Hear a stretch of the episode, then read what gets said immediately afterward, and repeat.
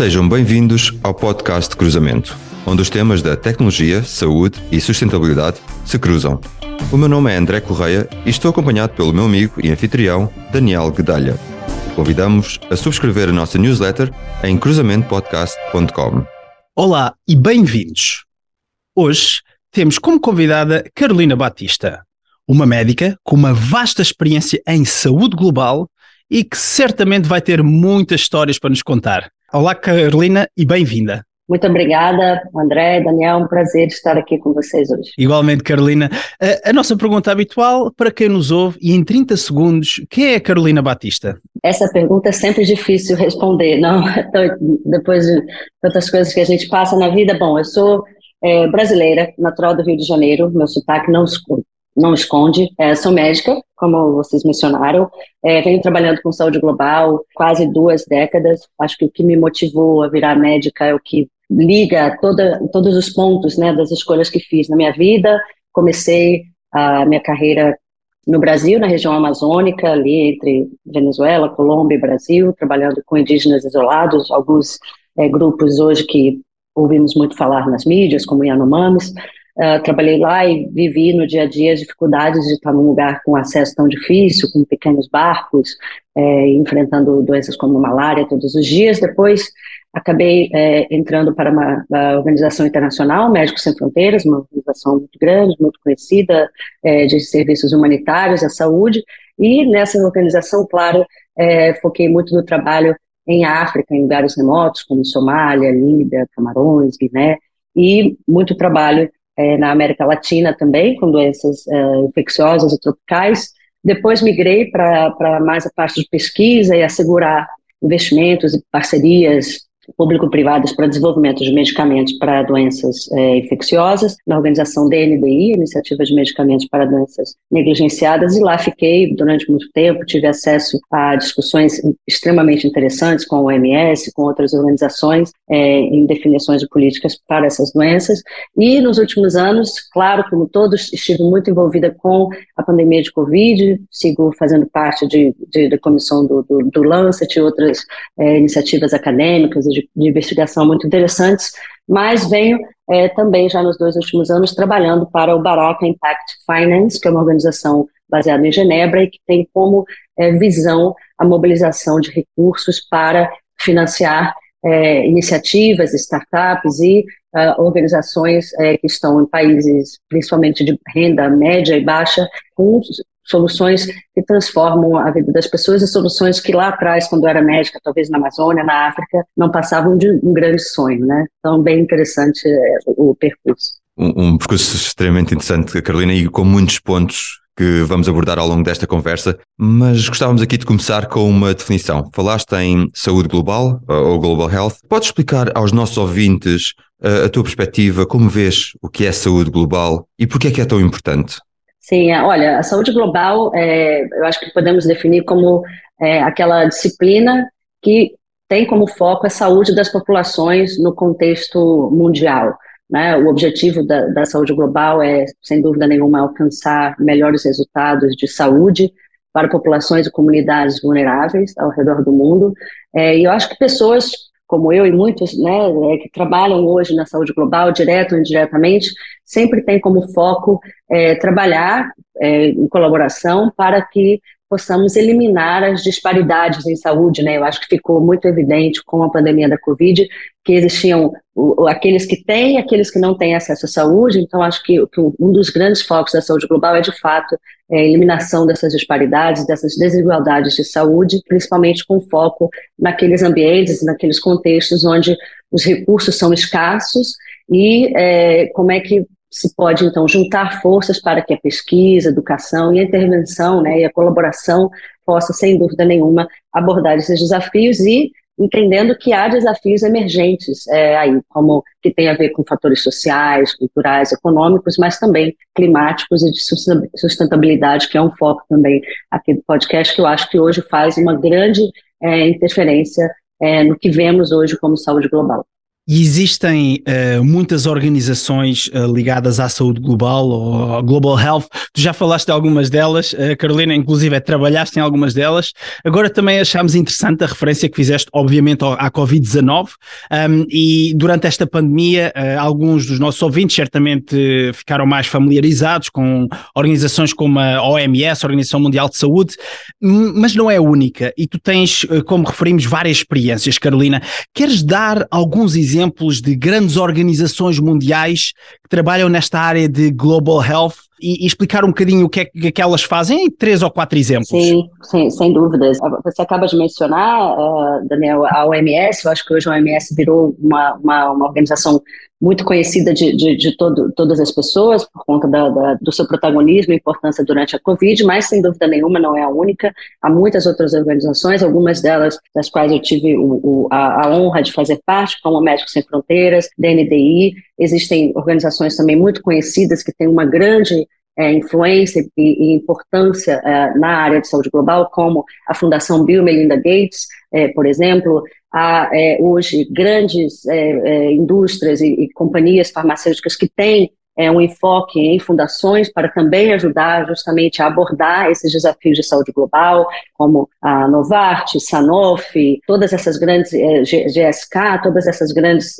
indústrias têm sempre um foco em saúde global e há, claro, as organizações que têm um enfoque mais de uh, ajuda humanitária é, em saúde global, como o Comitê Internacional da Cruz Vermelha, há outras organizações grandes, não governamentais, que também é, trabalham e focadas, por exemplo, em saúde e migração, como a Organização Internacional de Migração, agências da ONU. Então, é um ecossistema muito povoado por muitas diferentes organizações, cada uma com seu enfoque, justamente imaginando né, que, que a saúde global tem essa, essa característica multifacetária, né, de aspectos sociais, educação, saúde. Então, as organizações que atuam na saúde global também, de alguma maneira, são refletidas nisso, né? Cada uma trabalhando ali da, na sua parte, no seu foco, na sua especialidade, mas sempre assegurando uma coordenação. Eu acho que isso ficou muito evidente agora também com a Covid, é, assegurando que haja uma colaboração, um diálogo aberto para que cada um possa, então, colaborar na sua área,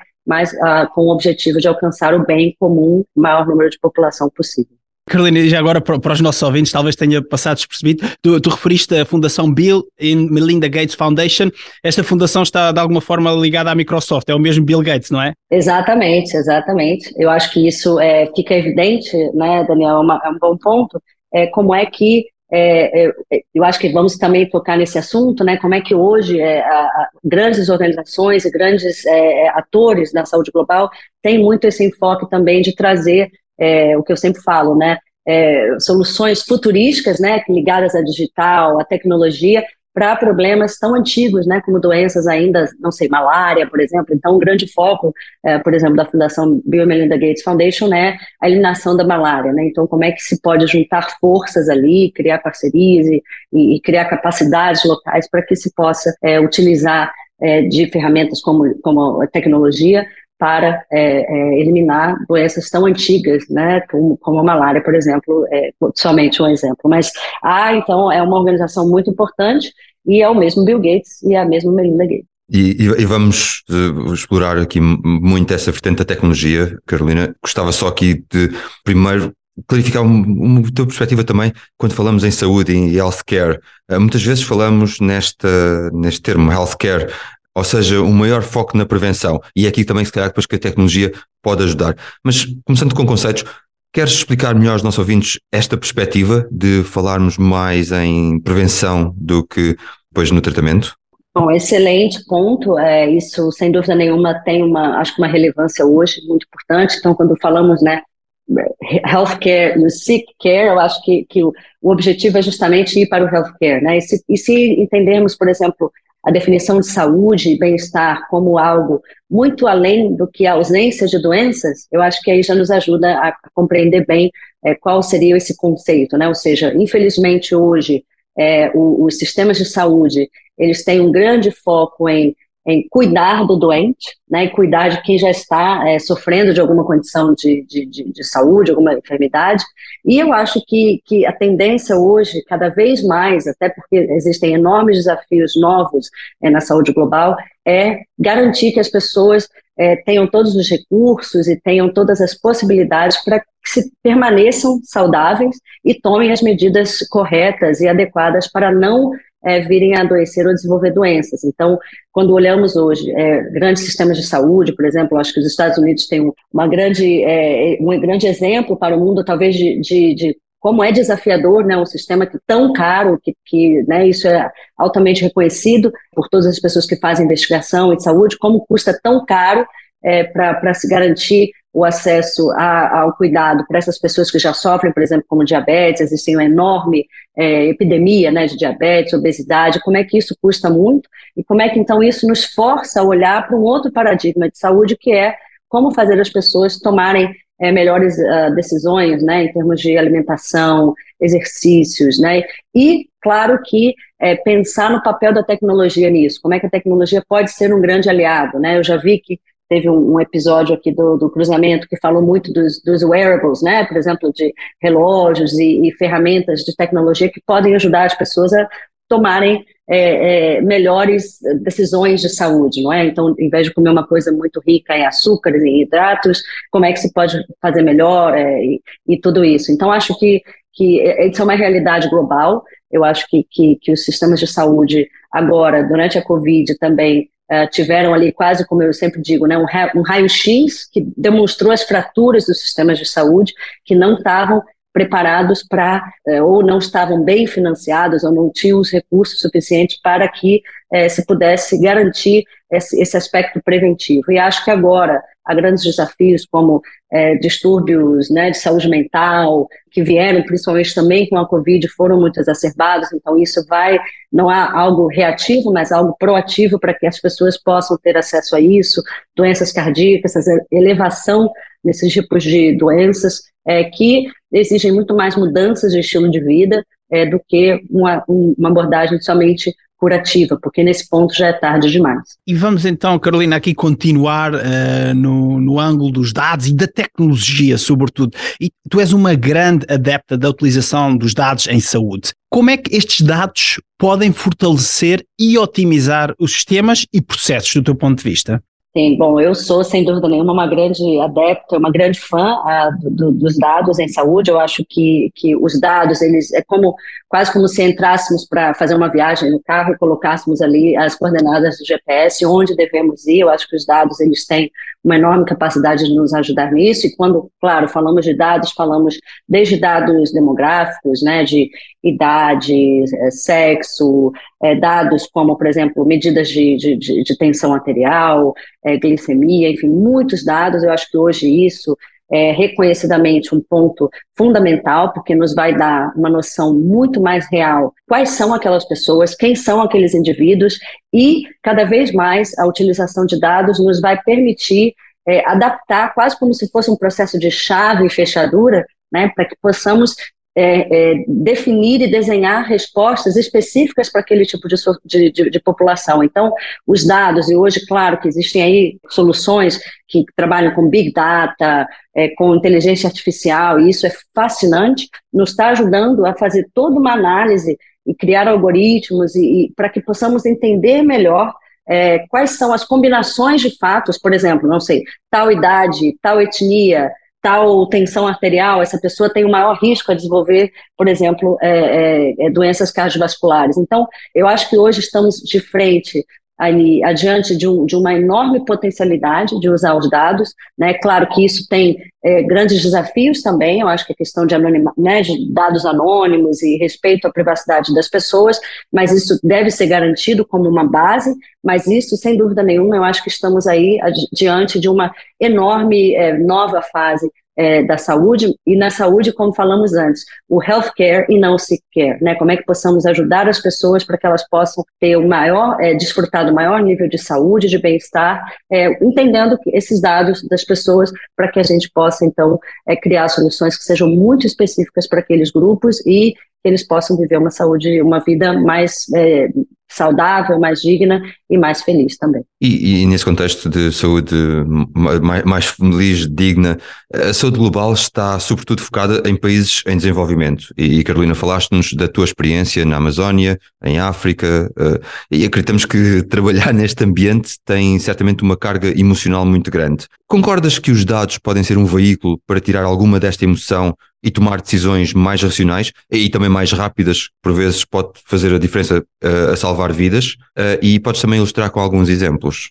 Sim, sem dúvida nenhuma, André. Eu acho que, que os dados né, e a utilização de dados, elas podem nos servir muito, primeiro, para pensar em, em, em antecipar desafios. Então, algo muito claro, por exemplo, é hoje a utilização é, que se tem feito de dados, até mesmo de dados climáticos. Né? Então, por exemplo, se, se há uma previsão é, de que há um aumento da, de chuva com a temperatura né, num certo local, como é que isso pode ter ali, é, é, colaborar para um aumento de número de, de, de, doenças que são causadas por vetores, por mosquitos, por exemplo, malária, dengue, dependendo da, da, do aspecto epidemiológico ali. E claro que isso nos ajuda já a nos preparar, né? Então, saber que aquilo ali pode é, ter um aumento significativo de casos e como é que nos preparamos melhor. Ou, por exemplo, de novo, né, esses dados que hoje temos acesso, sabemos que certas populações com é, certos riscos específicos baseados em é, etnia ou em, em, em, certos tipos de idades e faixas etárias e tudo, elas podem é, sofrer mais de certas, de certas condições, porque temos já esses dados sendo analisados, eu acho que nos, nos permite estar muito mais fortalecidos, muito mais preparados, né, utilizando ferramentas é, que possam nos ajudar a, por exemplo, é, reagir mais rapidamente, como você mesmo mencionava antes, não é? Reagir e, e ter muito mais é, capacidade de não só reagir, mas de ser, é, tomar atitudes proativas, né? Então já sabendo que aquilo ali pode acontecer, como é que então podemos atuar antes do problema é, é, começar e então ter um impacto melhor é, na, na, saúde daquelas pessoas de uma forma mais holística e, e, e, muito mais multifatorial, não é? Trabalhando talvez questões de é, nutricionais e essa combinação de fatores que vão colaborar para que as pessoas tenham muito melhor prognóstico ao longo prazo. Estás a falar, Carolina, em antecipar o que nos leva imediatamente para o futuro e olhando aqui também para a saúde global, como é que tu vês o cenário da saúde global uh, e, nos, últimos, nos últimos anos se tem alterado? Como é que olhas para ele e como é que as novas ferramentas estão a mudar as dinâmicas atuais? Queres ilustrar com alguns exemplos? Com certeza, eu acho que, bom, nos últimos tempos vimos ali uma multiplicação de, de, de ferramentas e de soluções é, que tem muito a ver com a tecnologia. Então, exemplo claro é talvez a telemedicina, né, as teleconsultas, é a utilização de novo, né, desses wearables, que são esses relógios ou esses, esses essas ferramentas que usamos no corpo, né? Hoje há pessoas que têm aqueles pequenos uh, devices, né, que, que podem medir a glicemia, podem medir uhum. é, o nível de açúcar no sangue, a tensão. Então isso houve uma multiplicação é, extrema disso. Houve também, por exemplo, uma multiplicação de é, ferramentas para diagnóstico no local, utilizando, por exemplo, telefonia celular. Né? Então, se a gente pensar hoje que há bilhões de telefones celulares ao redor do mundo e uma multiplicação acelerada desses, desses telefones, por exemplo, em países de renda média e baixa, Índia, África, né? Como é que tem uma cobertura enorme de telefonia nesses, nesses locais e como é que essas pessoas hoje estão altamente conectadas e como é que essas ferramentas de saúde chegaram a essas pessoas muito mais rápido do que se podia imaginar em qualquer previsão.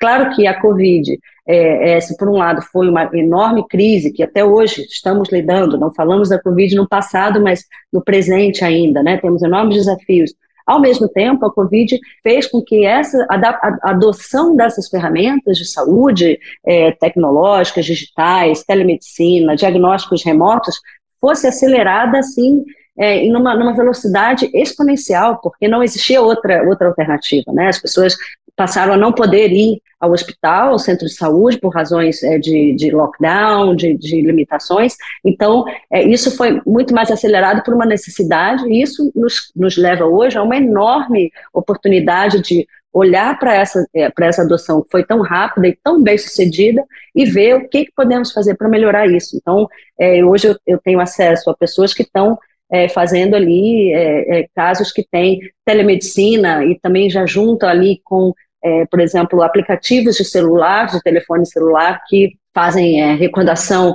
a pessoas para que possam tomar os medicamentos de doenças crônicas, isso tudo ligado a um profissional de saúde que está remotamente conectado a essa pessoa. Então, acho que é, é fascinante ver essa velocidade. Claro que temos ali que estar atentos para que essas inovações, que são fantásticas, elas possam atingir a todos, elas têm que ser um, uma ferramenta para se garantir a a igualdade e não uma, uma ferramenta que vá aumentar a disparidade né, entre pessoas que podem acessar essas tecnologias e outros. Então, sem dúvida nenhuma, acho que temos ali, estamos diante de uma enorme, um, uma enorme potencialidade de um novo capítulo para a saúde global. Carolina, gostava, gostávamos aqui de, de explorar um pouco uh, mais este, este, tema e referiste, estás agora a liderar com uh, empreendedores em países em desenvolvimento que se focam muito nestas ferramentas uh, também no contexto em que, em que se encontram e por isso também têm que ser muito criativos por vezes. Queres dar dois exemplos de startups que demonstram este cruzamento entre a saúde e a tecnologia e também a sustentabilidade? E em que tipo de produtos e serviços se focam, dadas as infraestruturas que têm à sua disposição? Sim, sem dúvida. Isso, bom, acho que é, é, é uma das minhas é, questões favoritas hoje de, de, trabalhar, porque realmente são é, empreendedores que estão é, na maioria, é, né, é, em países é, de renda média e baixa, então temos é, no, no, dentro do, do portfólio de, de, de, startups do Baraka Impact Finance, temos a maioria das, das, das companhias focadas em, em, em, acesso à saúde para pessoas vulneráveis ou, ou pessoas que, que, talvez assim essa classe média emergente nesses países como Índia, países da África, América Latina. Então, é, dois exemplos que me vêm agora aqui é, na lembrança seria, é, primeiro, uma, uma, uma, uma companhia é, da América Latina, é, que, é, que tem a, como base a Argentina, mas hoje também já, já, já se expandiu para o México, está em vias de expansão para a Colômbia.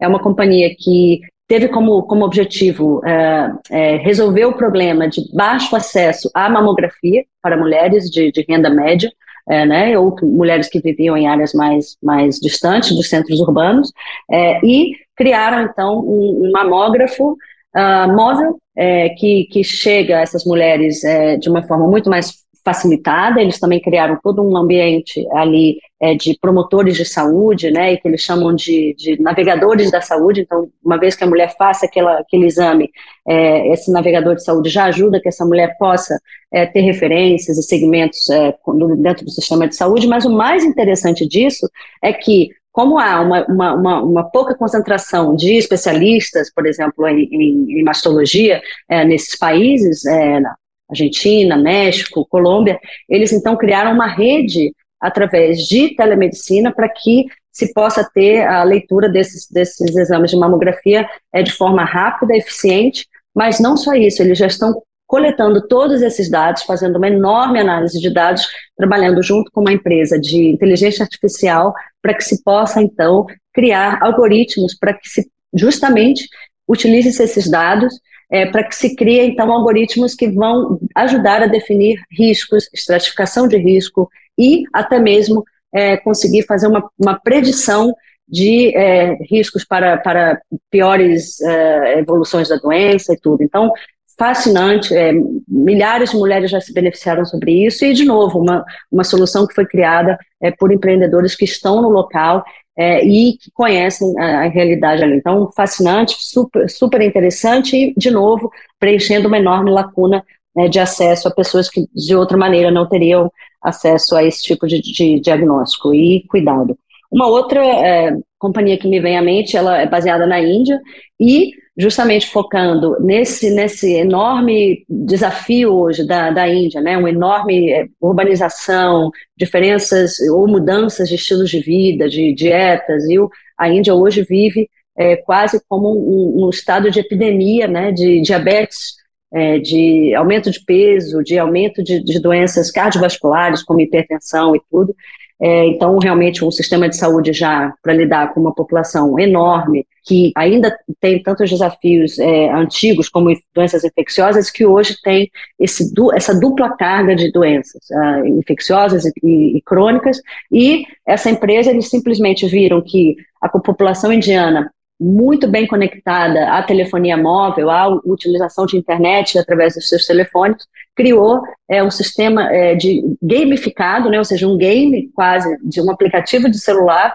é, de telefonia móvel que ajuda essas pessoas que sofrem de doenças crônicas é, utilizarem uma plataforma muito é, divertida, muito interativa para que possam fazer um bom uso dos medicamentos, terem recordação dos horários, é, terem os refills dos medicamentos é, conectados a farmácias e fazerem cotações de melhores preços, é, também fazem todo uma, um sistema ali muito interativo é, com, com, ligados a pessoas remotas também, para que as pessoas possam ter melhores é, alimentação, é, exercício físico, então tem ali né, lembretes, já caminhou hoje, é, já comeu bem, o que, que você comeu? E a pessoa vai colocando ali o que, por exemplo, se alimentou e ganha um, um, uma pontuação, né? Quanto melhores pontos, mais você vai ganhando. Enfim, é muito interativo, muito divertido e isso justamente lidando com essa esse aumento desse tipo de, de, de doenças é, crônicas e cardiovasculares que têm impactos de longo prazo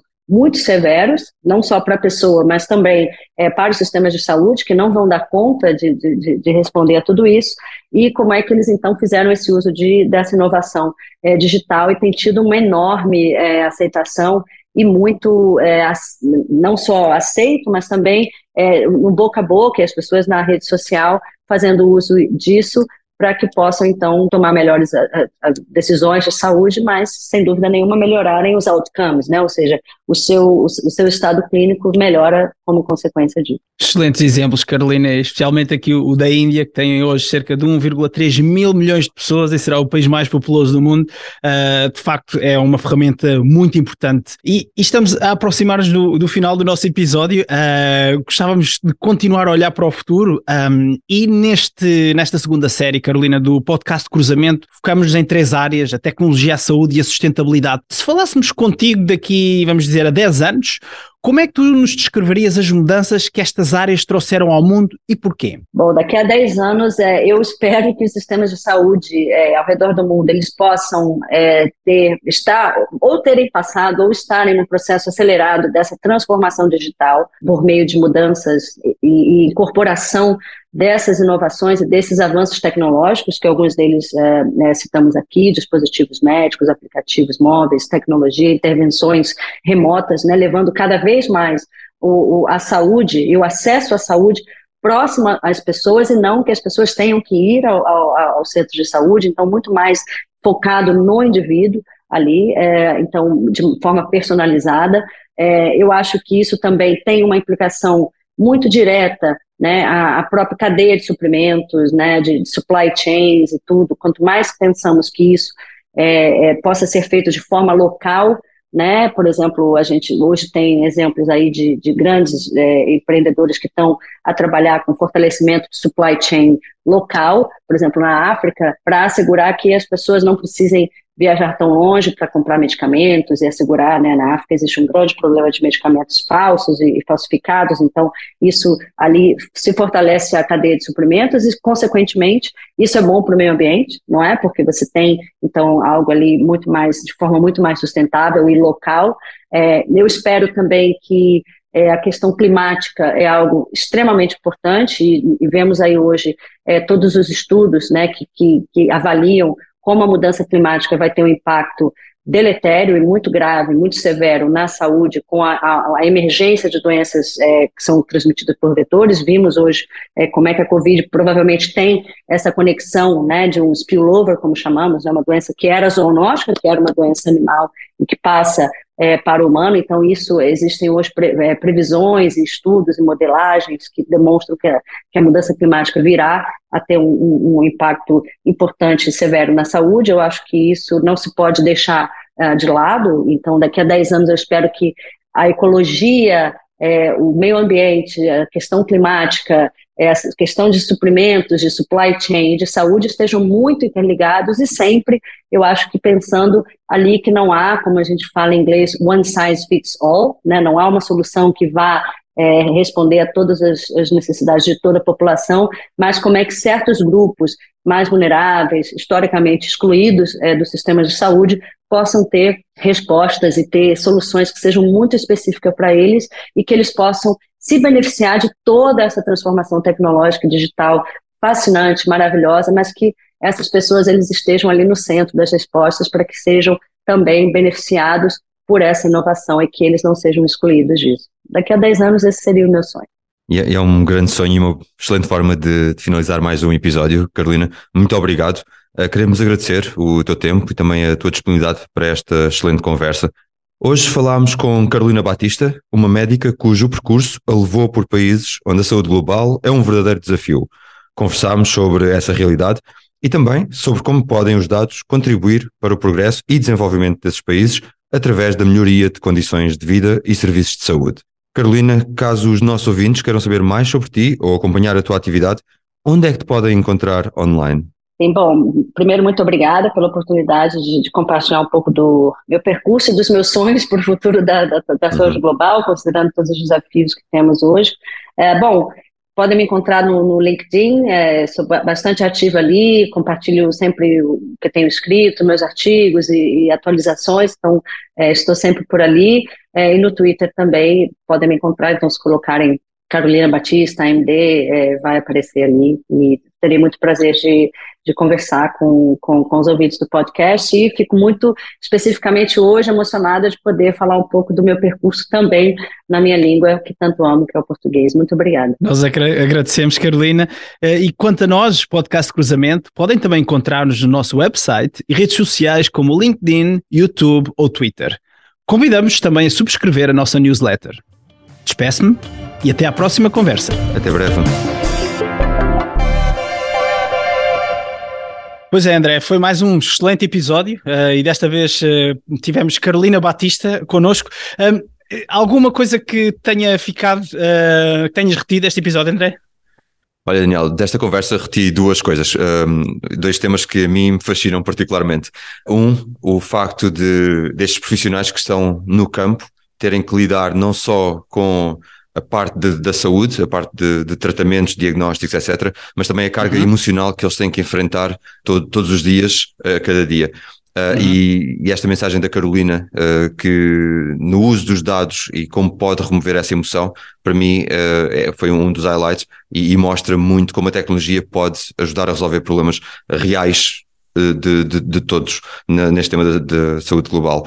O segundo tema é, eh, e aqui usando um bocadinho a expressão, eh, as pessoas uhum. fazerem as, eh, as, omeletes com os ovos que têm. realmente nós queixamos às vezes que uma página da internet uhum. demora 30 segundos a fazer o load e ficamos frustrados com isso.